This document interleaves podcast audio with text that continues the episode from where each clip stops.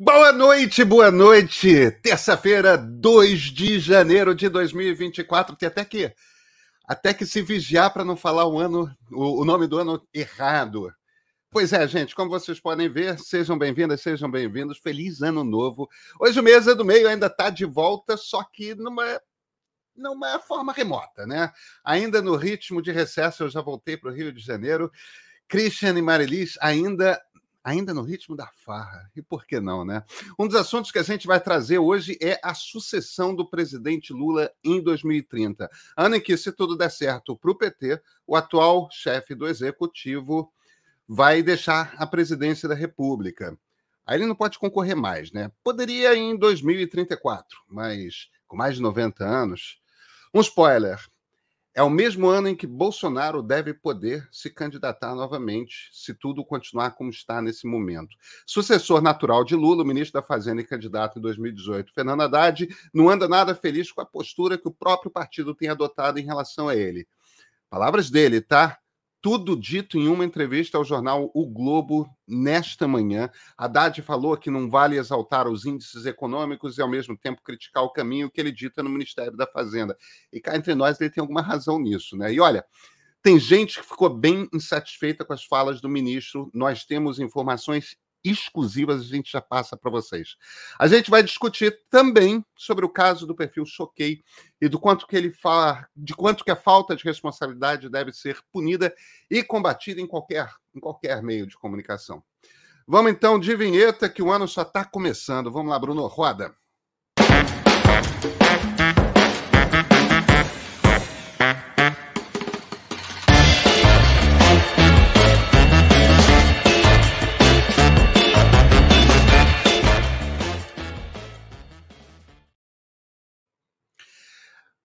Bruno, já tinha que ter trazido eles, cara. Marilis Pereira Jorge, Christian Edward Silvich. Como é que vocês estão? Como é que tá a ele farra tá... ainda aí? Ele tá falando tanto que a gente está na farra, Christian, que ele chama, esqueceu de chamar a gente. Eu achei meio injusto, porque hoje eu já passei o dia trabalhando. Semana já vai ser de trabalho, só não estou de volta ao Rio de Janeiro, mas estou aqui com vocês. E olha, Pedro, você estava falando que tem que tomar cuidado com o ano. Esses dias eu já estava dando até do... feliz 2025. bem louca e nem tinha bebido.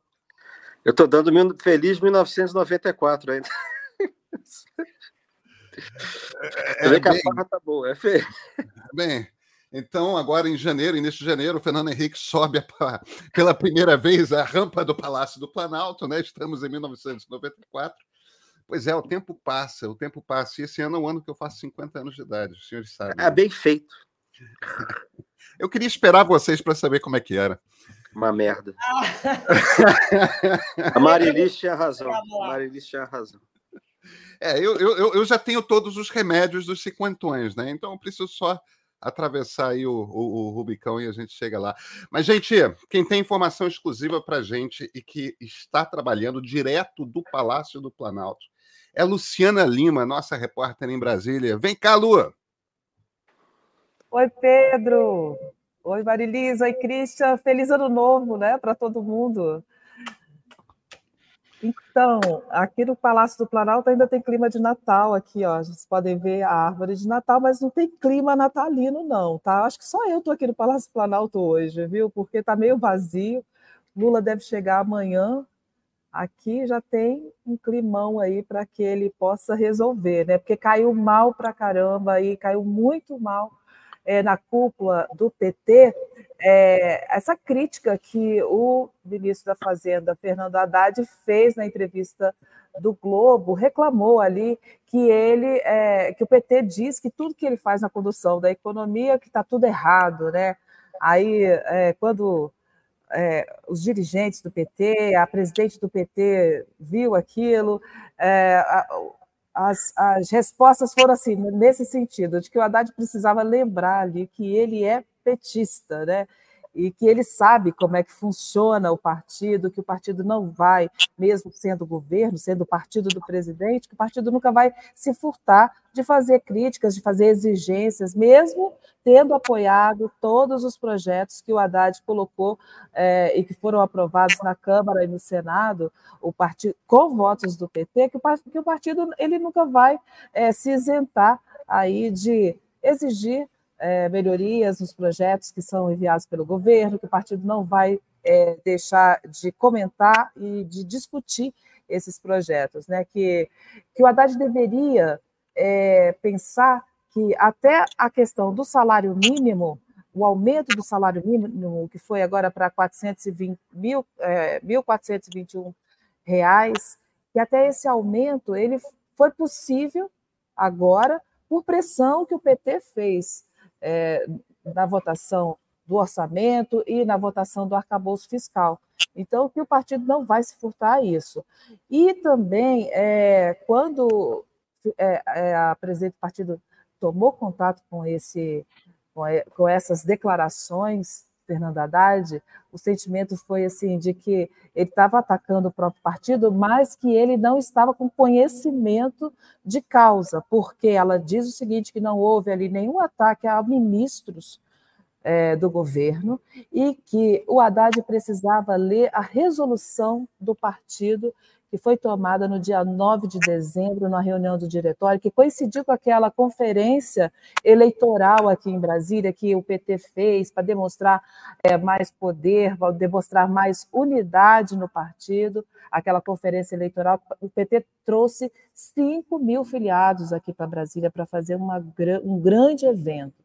E coincidiu com uma reunião do diretório que saiu essa resolução e que fala num termo que o Haddad não gostou, que é o austericídio fiscal. Só que a resolução do partido fala nesse austericídio fiscal quando critica o Banco Central. Então, não falou é, é, sobre a atuação de ministros, mas falou sobre essa eterna crítica que a cúpula do PT faz ao Banco Central. O trecho da resolução, que eu tomei a liberdade de pegar aqui, é o seguinte: que o, PT, que o governo precisa urgentemente se libertar da ditadura do Banco Central independente e do austericídio fiscal.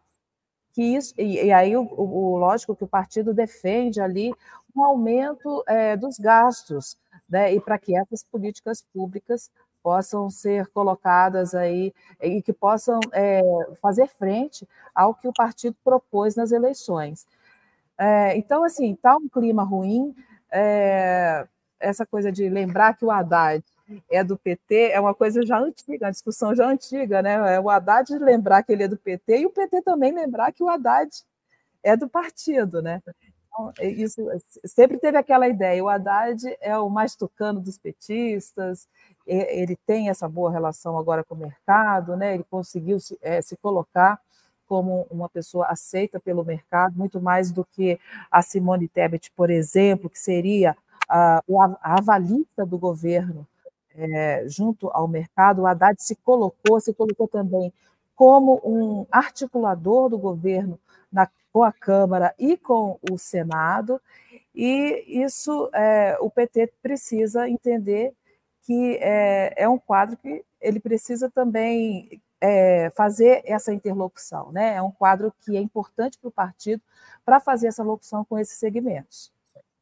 Lu, eu até entendo a resposta das pessoas com quem você conversou aí no, no partido, no comando do partido, mas mas vem cá, é, o ministro Fernando Haddad tem um argumento aí, né? Porque as críticas que, o, que vem da cúpula do PT, em particular da presidência Gleisi Hoffmann, em particular do deputado federal Lindbergh Farias, que é casado com a Gleisi, as críticas não são de pequenos detalhes, vamos criticar projetos tudo mais. É, a, a crítica é a linha central da política econômica do Haddad, que é precisamos perseguir o, o, o déficit zero, precisamos gastar apenas o dinheiro que o governo arrecada. É, se você não tem, quer dizer, no fim das contas, quando eles estão falando de austericídio, eles podem falar disso num, num trecho falando do Banco Central, mas eles estão falando da política do Haddad também, né?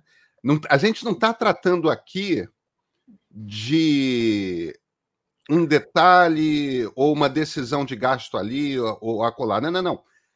A gente está tratando de como que você pensa finanças públicas. É, é, é meio que água, azeite e água, né? É... Não, você tem razão, Pedro. É, e, e, assim, é, não dá para tirar essa razão do Haddad, porque a, a estabilidade né, de um ministro da Fazenda é uma coisa importante para o governo. Né? É, é, importante você ter um ministro forte, mas é, essa questão do déficit zero e, e, e outra coisa que pegou muito também é o seguinte: aquela medida provisória que o Haddad é, colocou entre o Natal e o Ano Novo, a medida provisória que faz uma reoneração é, de 17 setores da economia. E essa reoneração ela é a partir de abril, né? E é uma medida provisória que, de uma certa maneira, ela enfrenta o Congresso Nacional, que havia derrubado ah, o, veto do presidente Lula, o veto total aquele projeto de lei que prolongava por mais quatro anos a reoneração de, desses 17 setores, que foi uma medida colocada na pandemia e que agora eles iriam reonerar. Então, isso aí também é, deixou o PT irritado, porque essa medida provisória não foi conversada também com o partido. Embora é, o Haddad tenha colocado naquele momento uma, uma medida provisória que agrada ao PT, que é essa reoneração para para poder você ter mais recursos aí de arrecadação no ano que vem. Só que não foi conversada, e aí, nesse contexto, a, a, presidente do partido e, e, essa cúpula do partido, não só a presidente, né, o próprio líder do PT na Câmara, ex-líder, na verdade, que agora vai passar para outro, mas é, é, é, o líder ainda, mas vai ser, é, ele vai deixar a liderança quando começar o trabalho em fevereiro. Ele, o, o Zeca Disseu, ele já disse o seguinte, que é minoria dentro do partido que critica o Haddad. Só que é, precisa combinar. Eles lembraram o seguinte: toda articulação para aprovação do arcabouço fiscal, toda articulação para aprovação é, do salário mínimo, todas essas e também de recursos da PEC da transição que garantiu aí esses programas do PT, como o, o Bolsa Família, o Minha Casa Minha Vida, que foi naquela PEC antes de começar o governo. Então toda essa articulação ela foi feita por petista, para o bem e para o mal, né? Porque teve gente que escorregou ali na, na articulação, mas ela foi feita por, pelo partido, foi feita pela, pelas, pelos líderes do partido pelo Zé Guimarães, pelo, então, pelos líderes do governo e pelos líderes do partido que também estavam ali. Então, precisava combinar, mas isso aí já gerou um ruído, porque apresentar uma medida provisória, é, depois que o Congresso de, é, é, simplesmente tinha terminado o, o, o trabalho de votação, e nem combinar com o próprio partido, então, isso aí já deixou o clima azedo. O clima não está legal. Eu acho que isso aí também é, é só uma a eclosão de, um, de uma rusga que já vem ó, há um tempão, né? A Gleice sempre criticando claro. o Haddad na internet, o Haddad às vezes responde, às vezes não, e agora que o Haddad está por cima da carne seca, ele foi lá e, e, e, falou o que ele pensava da Gleice, porque ele conseguiu aprovar todas as pautas de é. interesse do governo no Congresso. Então, ele está com, com moral ó, lá, em, lá em cima. Então é a hora dele dar o troco aí para tudo que ele foi criticado ao longo desse ano. Lua, ninguém merece ficar no Palácio do Planalto sozinha no segundo dia do ano, né? Vai para casa. Ah, Pedro, deixa eu falar um pouquinho também dessa coisa do Lula, né? Que é uma coisa que o, o, o Haddad, ele, ele meio que explicitou uma coisa que todo mundo já sabe, que o candidato é o Lula. E essa dificuldade do PT de fazer essa eh, fazer uma nova liderança diante da sombra do Lula sobre o partido. Então ele só explicitou e adiantou uma conversa e a presidente do PT também não gostou dele colocar isso e disse o seguinte: que o PT precisa ajudar o governo a entregar um bom governo Lula. E aí nomes vão ser decididos depois. Mas a gente já sabe que o candidato é o Lula. Embora ele tenha falado que não na, na, eleição, né? Que ele só queria essa eleição e depois ele ia se aposentar com a Janja. Mas, na verdade, eu acho que o Lula não vai deixar essa, não. Lua. Beijos. Feliz ano novo para todos. Para todos. Para todos e todas. Isso. Marilis Pereira Jorge, me conta aí. Marilis, é. tem razão, né? Acho que tem super razão, e assim, eu já critiquei muito Haddad no, no passado.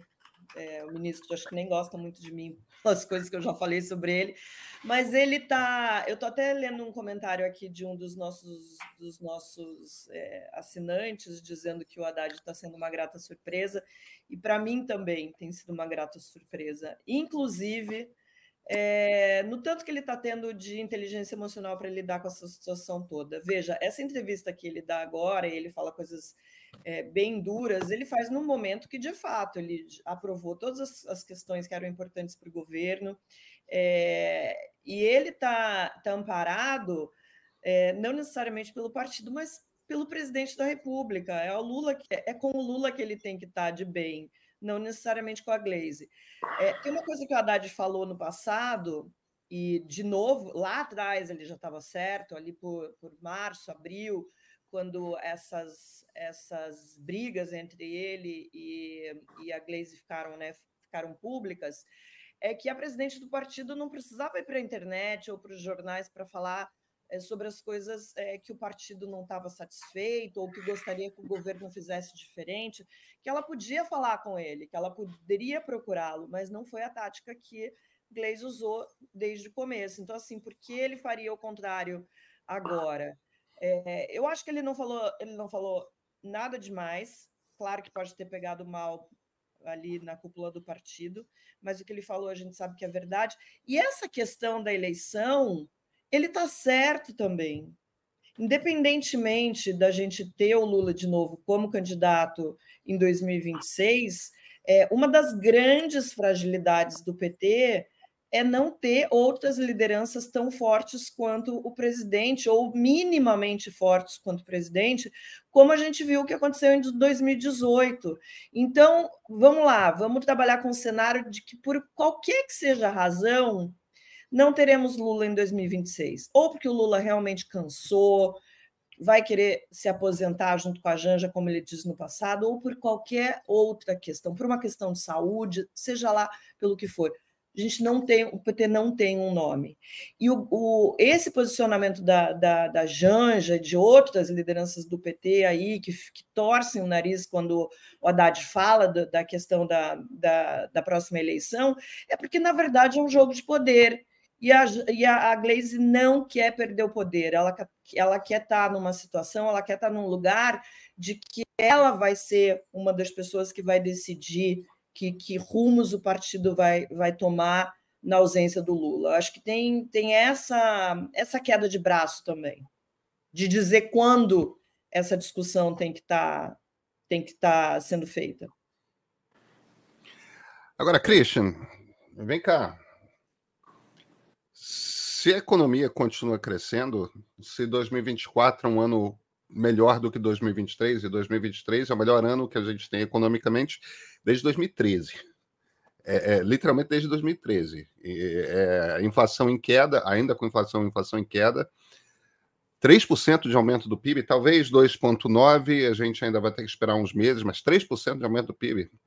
É, a gente teve vários anos de crescimento negativo, governo Dilma, governo Bolsonaro. A gente teve. Quando conseguia passar de 1% de crescimento, soltava-se fogos de artifício. O, o, o, o Haddad está. Desemprego em queda, inflação em queda e, e, e crescimento de PIB. O Haddad está trazendo algo que o PT não entregava faz tempo. Aliás, que o Brasil não via há 10 anos. É, se continua assim, Haddad é o sucessor, né? Eu acho que o Haddad sempre foi o sucessor, já desde 2018, né? É, o Lula tem uma compreensão de que ele tem que governar mais à direita do que o próprio partido. Né? E que o partido tem que aguentar isso. Então, o jogo dele é mais ou menos isso. O governo dele está à direita do PT, o PT resmunga, mas quem dá a linha é o Haddad. Até porque, é, repare o seguinte: né? a gente está falando toda hora de polarização. Ele entrega. É, assim, polarização, polarização, polarização. Gente, toda eleição tem que ter polarização. Polariza... É, eleição é escolha. É fulano contra Beltrano. Então você tem que polarizar, então é fulano contra Beltrano. Né? Então o que, que acontece? O que essa eleição provou, o Lula ganhou por muito pouco. Você precisa acenar para o centro. Ou, para usar uma palavra mais próxima é, nossa aqui, tem que ir mais para o meio. Então, o homem que representa esse meio é o Haddad. E ele, de novo, está apostando no que fez no Lula 1, que é, na verdade, você ter uma política assim, bacana, em que a economia funciona, em que você faz o dever de casa, para poder colher na frente, eventualmente até no segundo mandato. Né? A gente pode eh, eh, entender a cabeça do Lula agora, um pouco por, por, pelo passado dele, por aquilo que repetir aquilo que deu certo, aquilo que eu brinco chamando de restauração. Né? Quem, assim, quem seria o candidato que seria sucessor do Lula que não fosse o Haddad? Haddad foi escolhido, Haddad já foi escolhido em 2018. Haddad foi escolhido ministro da Fazenda também para quê? Para ele ter a visibilidade e a centralidade. Né? Nesse, assim, o Lula podia ter botado um, um, um, banqueiro meio, meio, meio, cara, meio de esquerda, sei lá. Um, não é que era o Trabuco que ele queria botar? Que a, que a Dilma também, que tentou botar lá atrás? É, houve. Entendeu? É, e não botou, botou Haddad por quê para fazer esse papel? Porque ele, é porque ele é o homem do PT, porque ele é o candidato do PT. E ele sabe que ele vai precisar de alguém na frente que seja assim. Porque os votos da esquerda ele já tem. Ele vai precisar de voto para o centro. Gente confiável para o centro. Então, então, na verdade, essa, essas, essas brigas com o PT elas têm várias motivações. Né? O PT está à esquerda do governo, o PT tem que mostrar que ele é de esquerda. Então, faz parte de uma certa cenografia, entendeu? Essa, essa, é, essa briga, do, do, por parte da Glaze, sobretudo. Ela tem, que, ela tem que responder à insatisfação de determinados setores que estão ali embaixo dentro do PT, mas que quando chegar a hora H, pode estar muito zangado com, com o Haddad, mas vão votar no Haddad. Entendeu? Então, o aceno que você tem que fazer é um aceno para quem não está, quem não vota em você. E tem isso que você comentou também, que foi comentado aqui, que assim, se a economia começar a andar, eles vão ter que engolir. E agora está andando, né? Então. Papai, Pedro, papai Lula vai resolver aí a briga dos filhotes, entendeu? Deixa, deixa eu perguntar para o Pedro. Pedro, mas você não acha, por exemplo, que essas brigas que acabam aparecendo não demonstram uma falta de é, de estabilidade dentro do partido e desses nomes. Eu não sei, a, sensação que dá, por exemplo, a gente não via muito isso acontecer, não vê isso acontecer, por exemplo, na direita, extrema-direita, com Bolsonaro, você não via briga de, muito de deputado questionando é, é, as ações dos ministros. Isso é uma coisa que, que aconteceu em vários momentos durante esse ano não mostra um pouco de, de fragilidade no, no partido? Eu, eu acho que mostra, eu tendo a concordar com o Christian, eu acho que mostra duas. É, são, são, são duas brigas disfarçadas de uma briga só, né? É, uma é a briga da sucessão do Lula, porque verá, gente, é, ele não pode ser candidato. Digamos que ele se eleja presidente em 2026, Lula. Ele não pode ser candidato em 2030. 34 ele tem mais de 90 anos. É, não, não, não tem mais Lula. Tem esse Lula para essa presidência, talvez para a próxima. Ele já vai ser um cara. Gente, é, eu não, eu não consigo lembrar de uma democracia, fora os Estados Unidos agora, né, depois dessa eleição desse ano que, que, que estamos, né? 2024. Eu não consigo lembrar de uma democracia elegendo um octogenário presidente. É, isso é idade de ditador. Só o que eu estou dizendo, eu não estou dizendo que o Lula ou Joe Biden, se for reeleito, serão ditadores, porque evidentemente que não serão. É, mas, em geral, democracias já não elegem pessoas tão velhas. É, eles estão muito velhos para esse cargo, mas está acontecendo no Brasil, está acontecendo nos Estados Unidos. É um problema mesmo de falta de líderes nas novas gerações. Fato é que haverá uma sucessão do Lula e tem uma briga dentro do PT por quem é esse sucessor. Então, essa é uma das brigas. A outra briga é uma briga que eu tenho impressão que é de. É de visão mesmo de mundo. Entende? Tem um pedaço grande da esquerda brasileira também tem na direita, é, entre os militares tudo mais. Agora, tem um pedaço grande na esquerda brasileira que acha que esse negócio de déficit zero é bobagem. Que se você gasta dinheiro e aquilo gera é, crescimento econômico do PIB, você compensa a inflação com crescimento. Entendeu? Então, tipo, vai ter uma inflação, mas como se você cresce mais do que a inflação, o resultado continua positivo. Você come um pouco o valor do dinheiro, mas o resultado da economia é positivo, e que essa obsessão a uma, dos ortodoxos com, com, com déficit zero é, é, é, na verdade, uma coisa que amarra as mãos do governo que deveria estar investi fazendo investimentos diretos para fazer a economia crescer. Eu não vou entrar no mérito de quem está certo ou quem está errado, mas são opiniões e visões radicalmente distintas de como conduzir política econômica. Quando Lula escolheu o Haddad, o Lula sabia exatamente em que lado dessa equação o Fernando Haddad estava. Sim. Entende? Ele é, é, um cara que ele já tinha. É um cara que é, é, fez, é, fez pós na USP em economia, o Haddad. Ele não é alguém que não entende economia. Ele, é, ele tem um mestrado em economia fez, aliás, mestrado colega de Samuel Pessoa, um dos principais economistas liberais do país. É, ele não é um cara formado em Campinas. Ele, ele foi prefeito de São Paulo, super fiscalista, super responsável com as contas é, da prefeitura de São Paulo. O Lula fez uma escolha. Ele botou alguém que estava preocupado com manter o déficit sob controle do Ministério E cientista político, não esqueça ele é cientista político também. É, não é um cara de um grande carisma, tudo mais. A gente pode entrar aí nos deméritos do, do Haddad para essa posição de liderança do PT, mas eu acho que a briga são duas. É, uma briga é parte do PT acha que a maneira do Haddad pensar economia atrapalha o governo. Entendeu? Porque o governo devia estar é, gastando mais. E uma turma imensa do PT quer que o seu grupo esteja no comando do partido na sucessão do Lula. Então, você vê o Haddad se fortalecendo, são duas brigas em uma. Parece uma briga só, mas são duas brigas, sabe? Eu, eu concordo com a leitura que você está fazendo e acho, inclusive, que essa parte do PT que tem essa visão de mundo que é diferente do Haddad e que é também a parte do PT que acha que tem uma, na, no meu ponto de vista, tem uma é, ilusão de que o PT pode governar sozinho, entendeu? Que vai governar, vai, vai vencer as batalhas no, no Congresso na porrada, à força. E a gente sabe que não funciona desse jeito.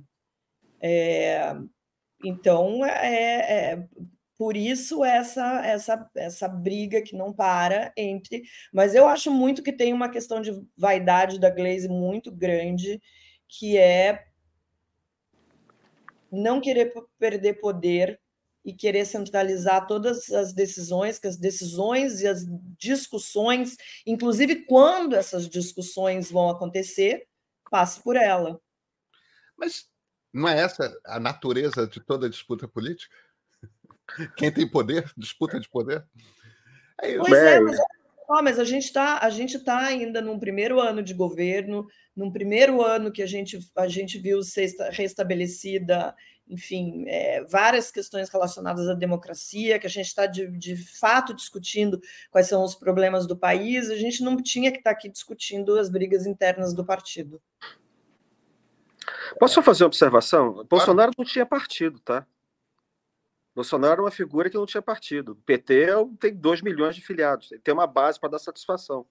Bolsonaro dava ele. Então, se você brigasse com o Bolsonaro, você não ia ter voto na frente. Então, era, era uma situação completamente diferente, assim, de, é, do ponto de vista da, da organização do poder, da distribuição, da correlação com o partido, enfim.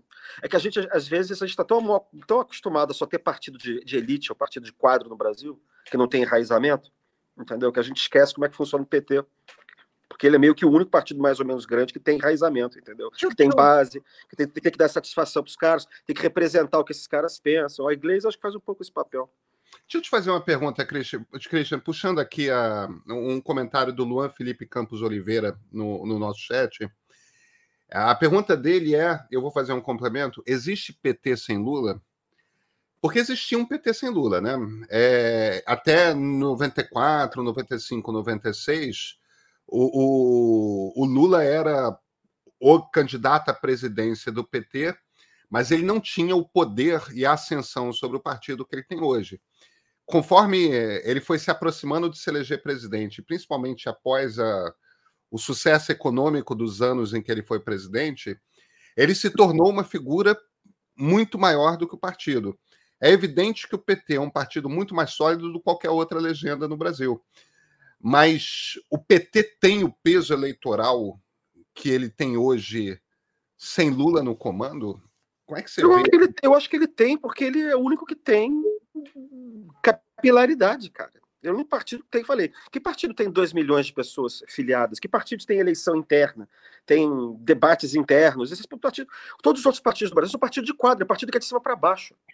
Entendeu? São partidos é, que têm existência deles que são de natureza oligárquica, eles vivem dentro, dentro do Congresso, eles são partidos que são quase que puramente eu não diria fisiológicos, entendeu? Mas assim, eles também têm ideologias, mas essa coisa da fidelidade, essa coisa dessa tradição, se perdeu um pouco com o PT também, com o poder, né? A duração do poder fez que perdesse um pouco. Essa coisa da nomenclatura, né? Da, da, da, da burocracia do poder do partido também envelhecer.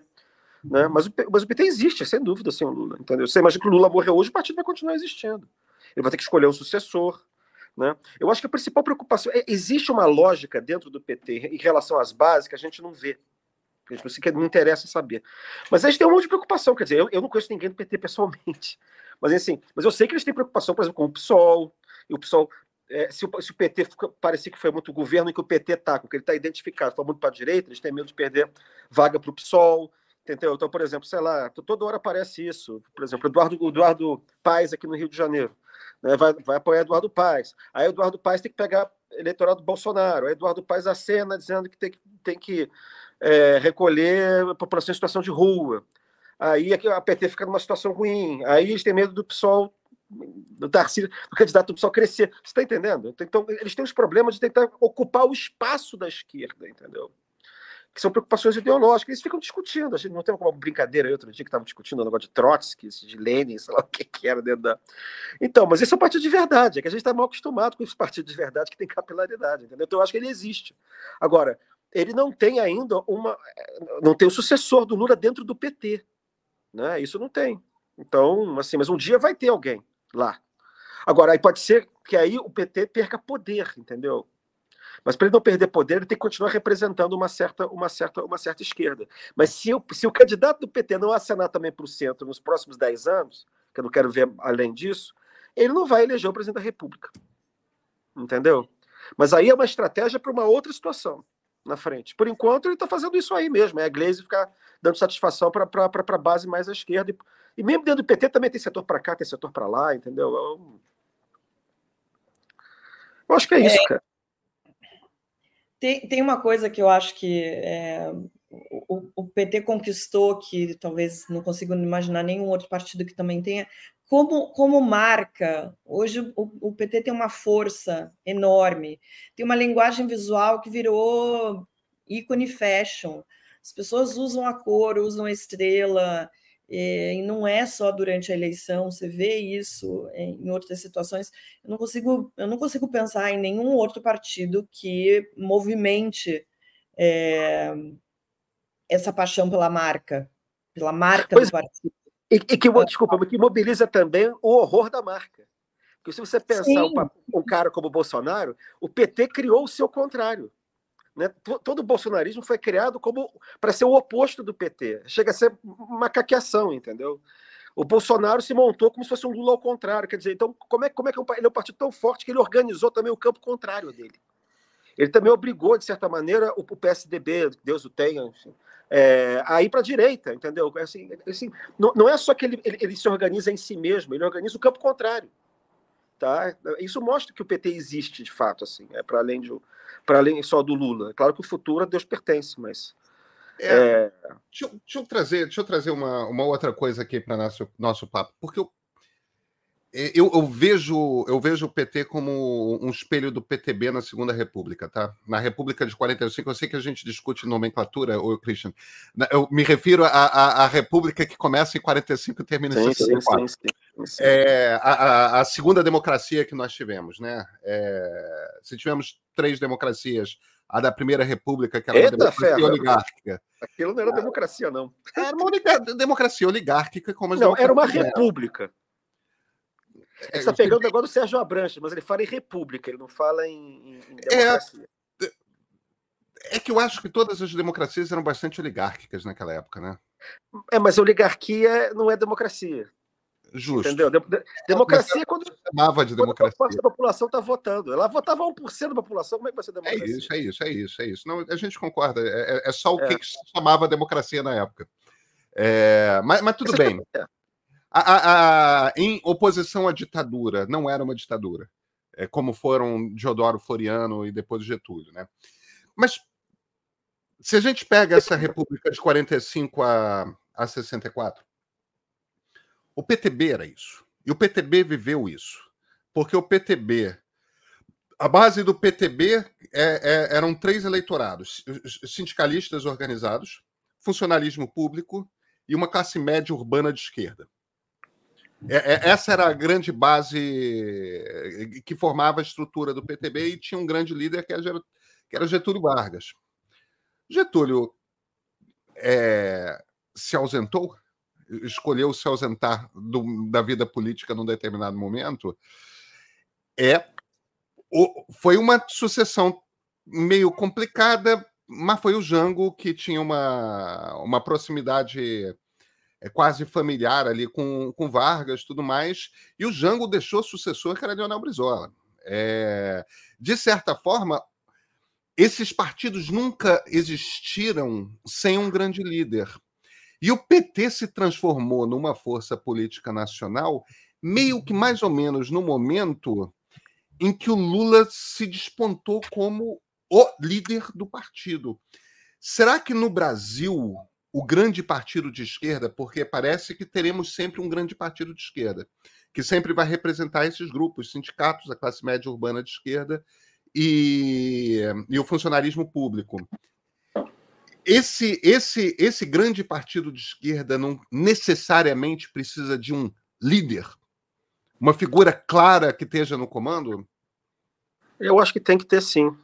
Só uma, assim, eu, eu não sei se o Jango escolheu o Brizola, não. Acho que até o golpe veio, porque o Brizola estava.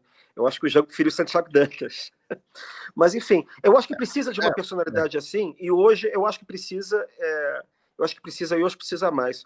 Numa sociedade de classes bem demarcada, como era a social-democracia do século XX, eu acho que você não precisava tanto. Você podia ter uma máquina, uma máquina melhor organizada, não no Brasil, né? Estou falando na Europa, no sociedade de capitalismo mais avançado no, no, século XX. Você não precisava ter necessariamente alguém que é, alguém mais carismático. Você precisava que representasse o partido, que cada partido representava uma classe social, né? Uma classe média de esquerda, de direita, operariado, enfim, você tinha essa, essa distinção mais clássica, as ideologias eram mais bem definidas, as classes frequentavam, frequentavam lugares diferentes, moravam em bairros diferentes, cada qual com seus clubes e tal. Isso meio que começou a desmontar na década de 80, década de 90 para cá. Né?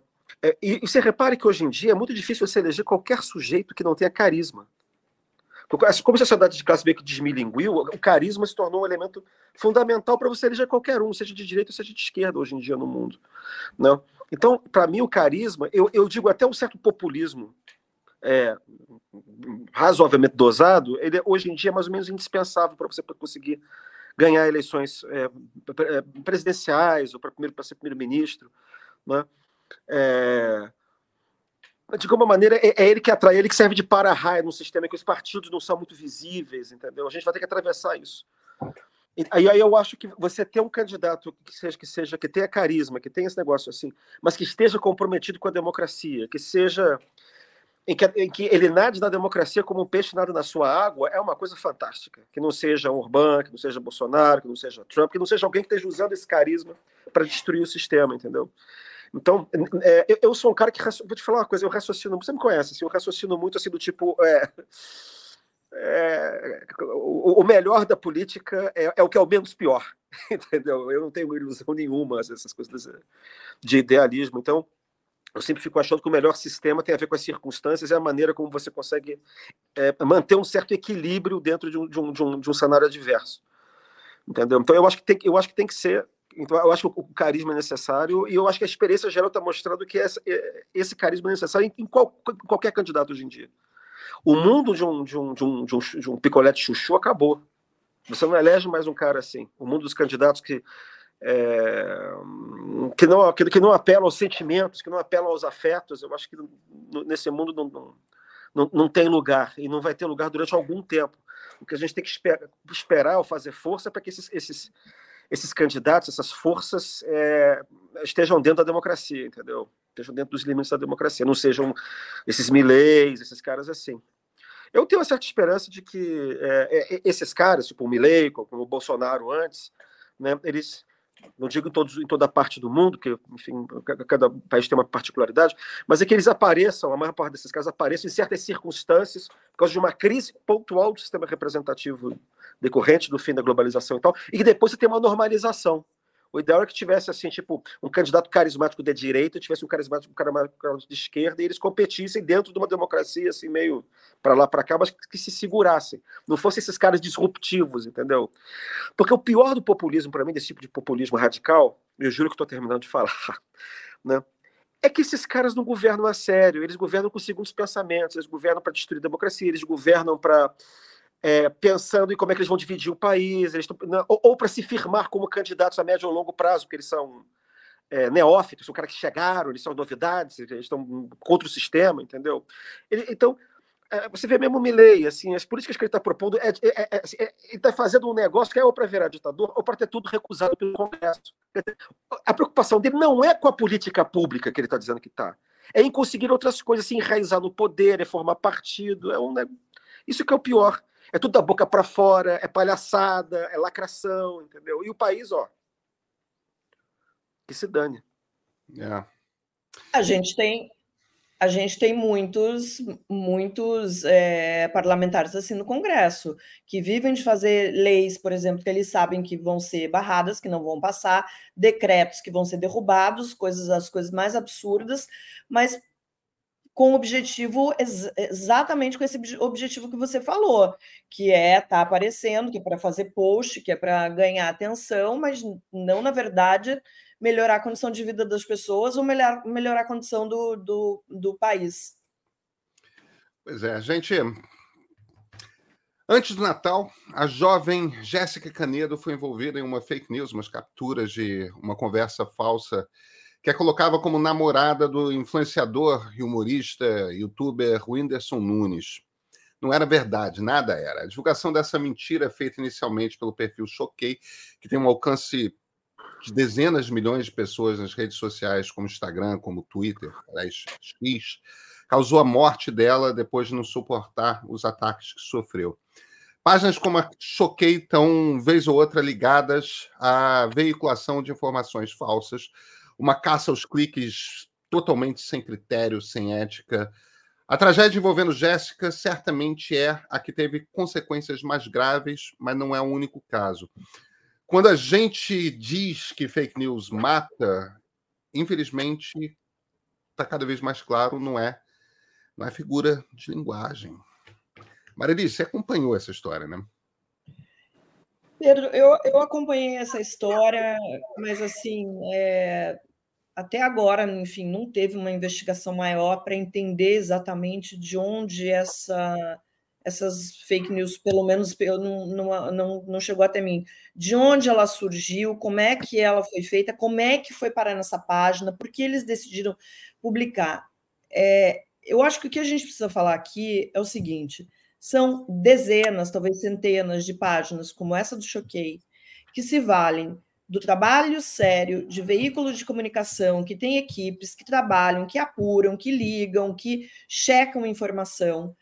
É, eles, essas páginas chupam, pegam o que elas querem, é, postam o que elas querem, ganham e oferecem de graça essa informação para milhões de pessoas que acham, na verdade, que estão também recebendo uma informação de graça, só que não é de graça tem um preço. E nesse caso foi a vida dessa menina. Mas a gente está tá falando, por exemplo, é, de uma questão aí envolvendo o, suposto romance é, de um, de um é, influenciador, de um humorista, mas isso vale para informações de todos os tipos, de informações na economia, na política. É, essa página Choquei explodiu na época que, que, que veio a guerra da Ucrânia contra a Rússia. Do nada, essa página começou a publicar com muito mais agilidade informações sobre a guerra que eles pegavam de veículos estrangeiros, colocavam da forma que eles queriam e as pessoas começaram a acompanhar essa página, que ganhou milhões de pessoas. Só que é isso, não tem código de ética, não tem responsabilidade, nada. Não tem profissionais que estão lá com o nome, porque é isso, aqui estamos nós, eu, você, Christian.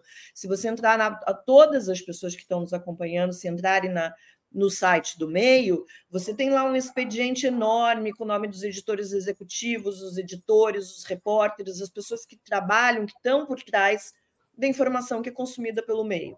É, pelo, que é consumida pelos assinantes do meio. Isso vale para todos os outros jornais. Você escreve para o Globo, eu escrevo para Folha, é, a gente já trabalhou em redação, a gente sabe os critérios é, que são usados no jornalismo, tem uma responsabilização, as pessoas podem ser responsabilizadas, às vezes são demitidas se prestam mau serviço, essas páginas não têm nada disso. Então, assim, tem sim uma responsabilidade legal, é, essas, a gente tem que ter leis e regras é, mais duras em cima dessas, dessas plataformas. Mas, assim, as pessoas que consomem isso também têm que ter responsabilidade. Elas têm que saber que quando elas estão consumindo uma informação ali que ela não faz a menor ideia de, de onde veio, quem escreveu, ela está reforçando, ela está ajudando no crescimento dessas, dessas plataformas. A gente está falando do Choquei, mas tem vários, tem vários, tem influenciadores também que fazem a mesma coisa, que cresceram aí é, por trás, às vezes, de nicknames, de, de fotos que não são, não, não mostram a cara dessas pessoas, que fazem a mesma coisa, que entram, por exemplo, assistem um vídeo seu explicando alguma coisa com base, com dados, como diz o Christian, já vou parar, tá? Tô, já estou terminando.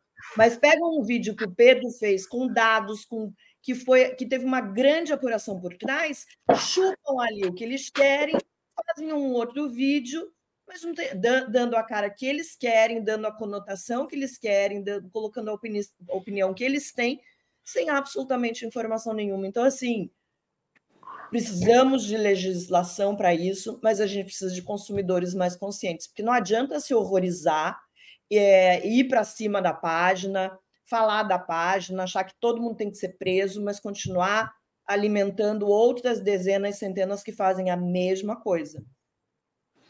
Pois é, eu vi uma entrevista no, no Flow do fundador da Choquei, e, e, não, não é no Flow, não, foi no BarbaCast, um desses podcasts grandes, né?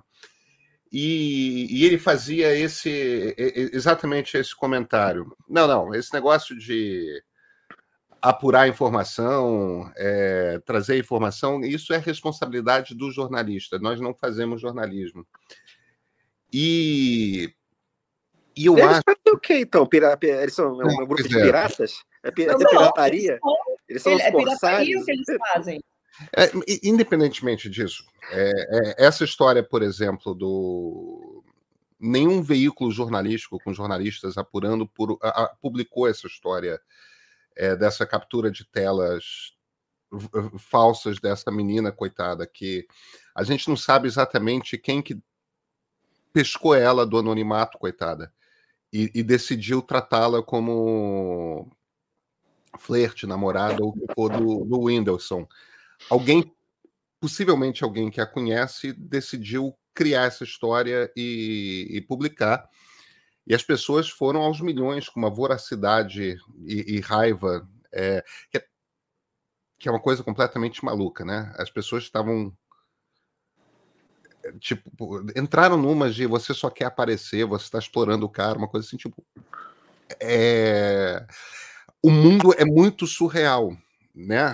E, e tem um, esse processo que é cada uma pessoa que faz isso individualmente está, se lá, com uma raiva da vida e, e, e vai para aquela rede e decide mandar uma mensagem ou botando o arroba da pessoa ou mandando uma mensagem direta, que é uma mensagem desaforada, porque, porque eu tô com raiva da vida naquele dia e tudo mais. O que a pessoa recebe são milhões desses, né? É, e, e, e, ela que estava num momento de, de fragilidade psíquica mesmo, no meio de uma depressão, não aguentou a onda. Não aguentou.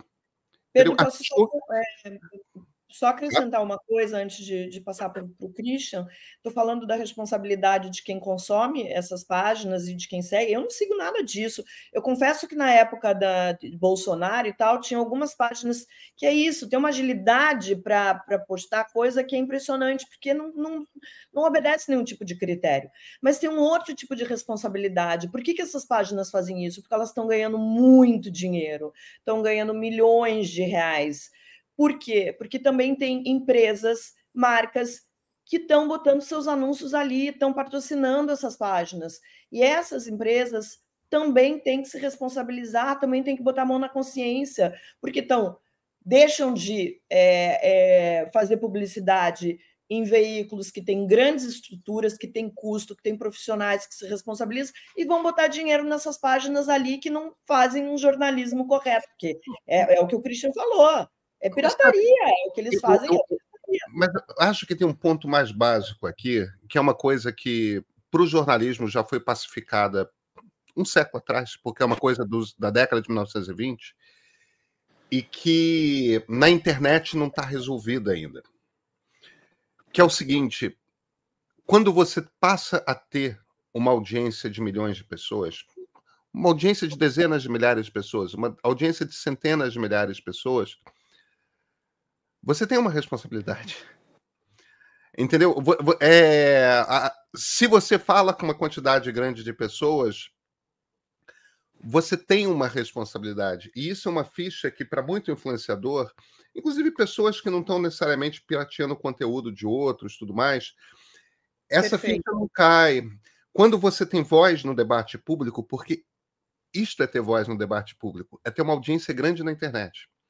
Entendeu? Quando você tem voz no debate público, é, é, é fundamental para que a gente consiga aqui essa nossa aventura de autogestão das sociedades, que é a democracia, é fundamental que você tenha responsabilidade, mesmo que você esteja falando de amor, mesmo que você esteja falando de é, comida, mesmo que você.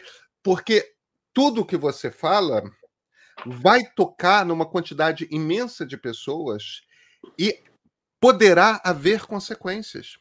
Se você fala que toda pessoa do tipo X é Y, aquilo pode fazer com que alguém, num momento de fragilidade, faça uma bobagem, porque ela é uma pessoa do tipo X, ou porque ela está com uma mágoa com uma pessoa do tipo X, ou se você tem um público grande, a gente vai precisar encontrar um ponto dessa sociedade digitalizada em que em que essa responsabilidade vai ser introjetada, sabe? O que me deixa com mais raiva dessa, desse jogo, Marilis, não é o cara piratear conteúdo de jornalismo. O que me deixa é, com mais raiva desse tipo de situação é o cara não perceber que, mesmo pirateando, o que ele está fazendo é jornalismo. E, portanto, existe uma responsabilidade que é uma, uma responsabilidade que a sociedade atribui a ele. A partir uhum. do momento que as pessoas escolhem lê-lo, as pessoas estão partindo do princípio de que existe algum tipo de padrão ético que ele segue. É, muito bem. Ele, é tem a, a, ele tem a responsabilidade moral de entender isso, cara. Entendeu? Porque o jogo de uma sociedade que faz autogestão é um jogo no qual cidadania é introjetada por cada cidadão como responsabilidade. Quanto mais voz você tem, maior a sua responsabilidade.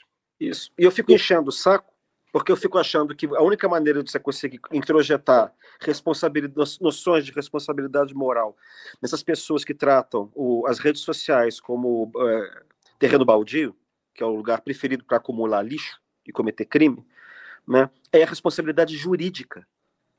Porque, a, a, porque só a ideia da responsabilidade jurídica pode introjetar a noção de responsabilidade moral em quem não tem.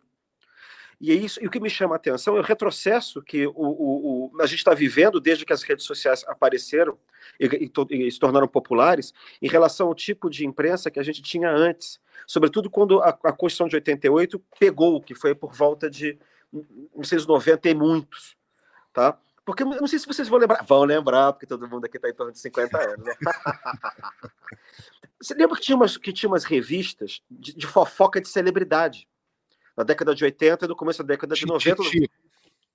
Tititi contigo, amiga contigo, sei lá o que que era. Aquilo ali, gente, e na televisão também tinha, tá?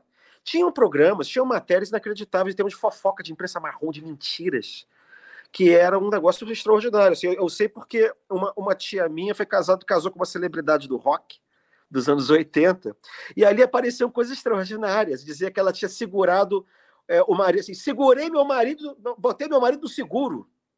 Ou então, tipo, aparecia outra que botou a bunda no seguro. É, aparecia coisa de. Assim, era tudo mentira. Isso começou a desaparecer quando começou a Constituição começou a pegar dano moral, dano à imagem, direito. Quando começou esse negócio a funcionar e a responsabilização, tudo isso começou a sumir. Programas, pro, programas policiais horrendos que tinha na televisão também, que tipo Alborguete, que era um negócio bandido bom, bandido morto, vamos acender a vela para Deus, graças a Deus, a polícia matou esse canalha, esse negão, falava assim mesmo.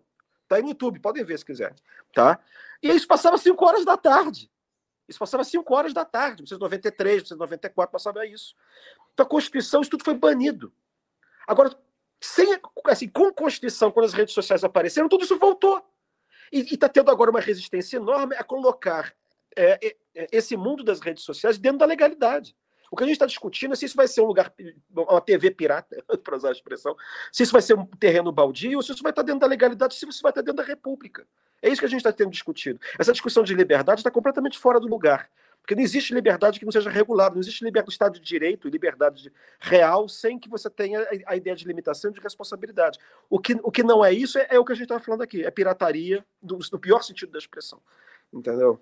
É, só, só para ter, terminar, acho que a gente pode até continuar no, no cercadinho depois, mas assim, teve uma, uma, uma outra grande mudança com rede social. É, esses veículos de fofoca, Contigo, Amiga, Tititi, inclusive diminuíram muito, perderam relevância, porque as próprias personalidades, é, essas revistas perderam o monopólio da fofoca, porque as próprias personalidades hoje fazem a, a, sua própria fofoca. Elas usam as redes sociais como a sua própria vitrine, elas com, e mais, é, elas controlam o que, pelo menos até um ponto, elas controlam o que é, o que é postado e o que não é postado se a foto está boa, se a foto não está, o tipo de informação, a gente sabe que isso acontece. Então, assim, ficou muito mais difícil para essas páginas de fofoca. E aí acaba acontecendo esse tipo de coisa que a gente viu acontecer agora na Choquei. Mas tem uma série de outras coisas. Eu concordo com o Pedro, não é só informação de jornalismo, é qualquer tipo de, de, de informação sobre produtos sobre estilo de vida que essa pessoa está divulgando ali. Então, se ela toma um iogurte, se ela faz uma viagem para tal lugar e ela está falando sobre, sobre aquilo, ela precisa ter responsabilidade sobre aquilo que ela, porque ela está ganhando dinheiro. Ela não está fazendo aquilo de graça. E ela precisa se responsabilizar. Eu fui procurada por essas empresas aí de jogos, sei lá o quê, para fazer publicidade, mas enfim, não vivo disso, não sabia o que, que era, não vou fazer, não consumo isso, e ainda bem, né? Porque olha o que aconteceu. Agora, tem muita gente que não tem a menor responsabilidade sobre isso. É assim, tá pagando, tá valendo, tô postando. É, eu acho que essa é uma, é uma conversa que a gente pode continuar tendo na, na sala secreta, né? Mas deixa eu ler ainda um, alguns comentários antes da gente, da gente se despedir. Um é do, do Menace Com. Quem tem a Glaze como amiga não precisa de inimigo. Esse núcleo duro do PT é assombroso, dependem da popularidade e capacidade política do Lula e não entenderam isso até hoje. O problema é que o Lula também depende do PT e o PT de esquerda, então essa gestão é meio complicada mesmo.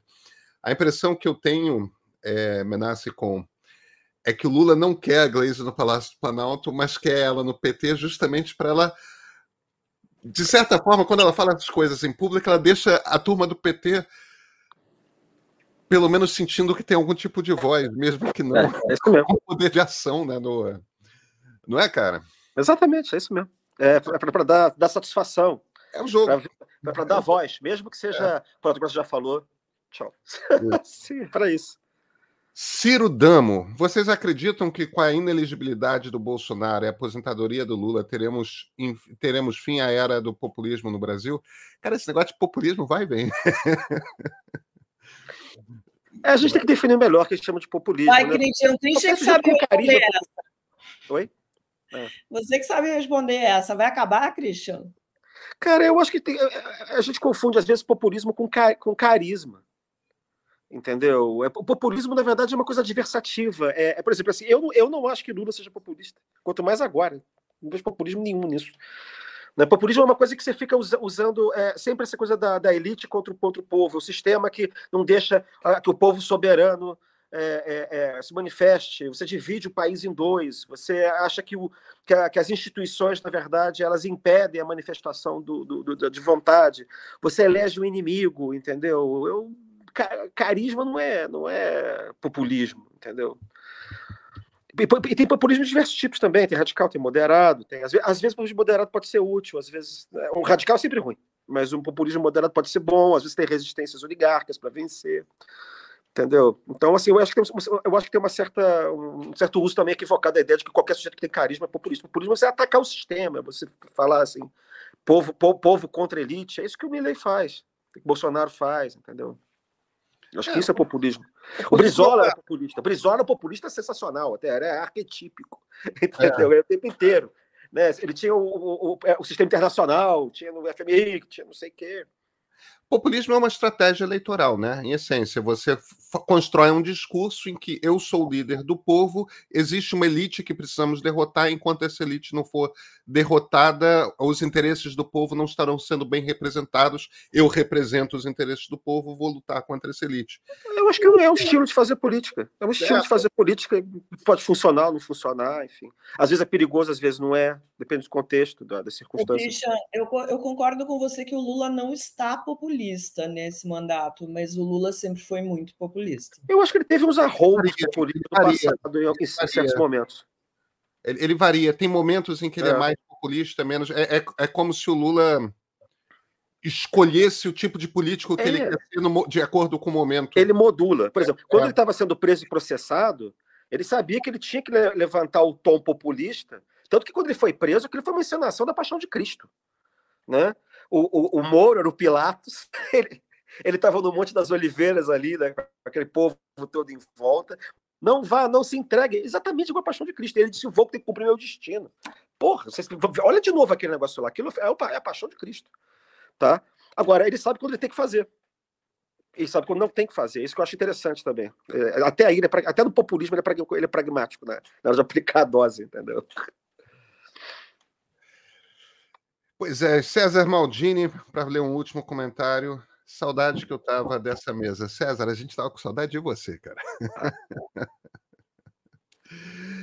Gente, pois é, eu sei que alguns de vocês são nossos assinantes premium e, portanto, estarão conosco aqui depois da aqui depois da mesa, né?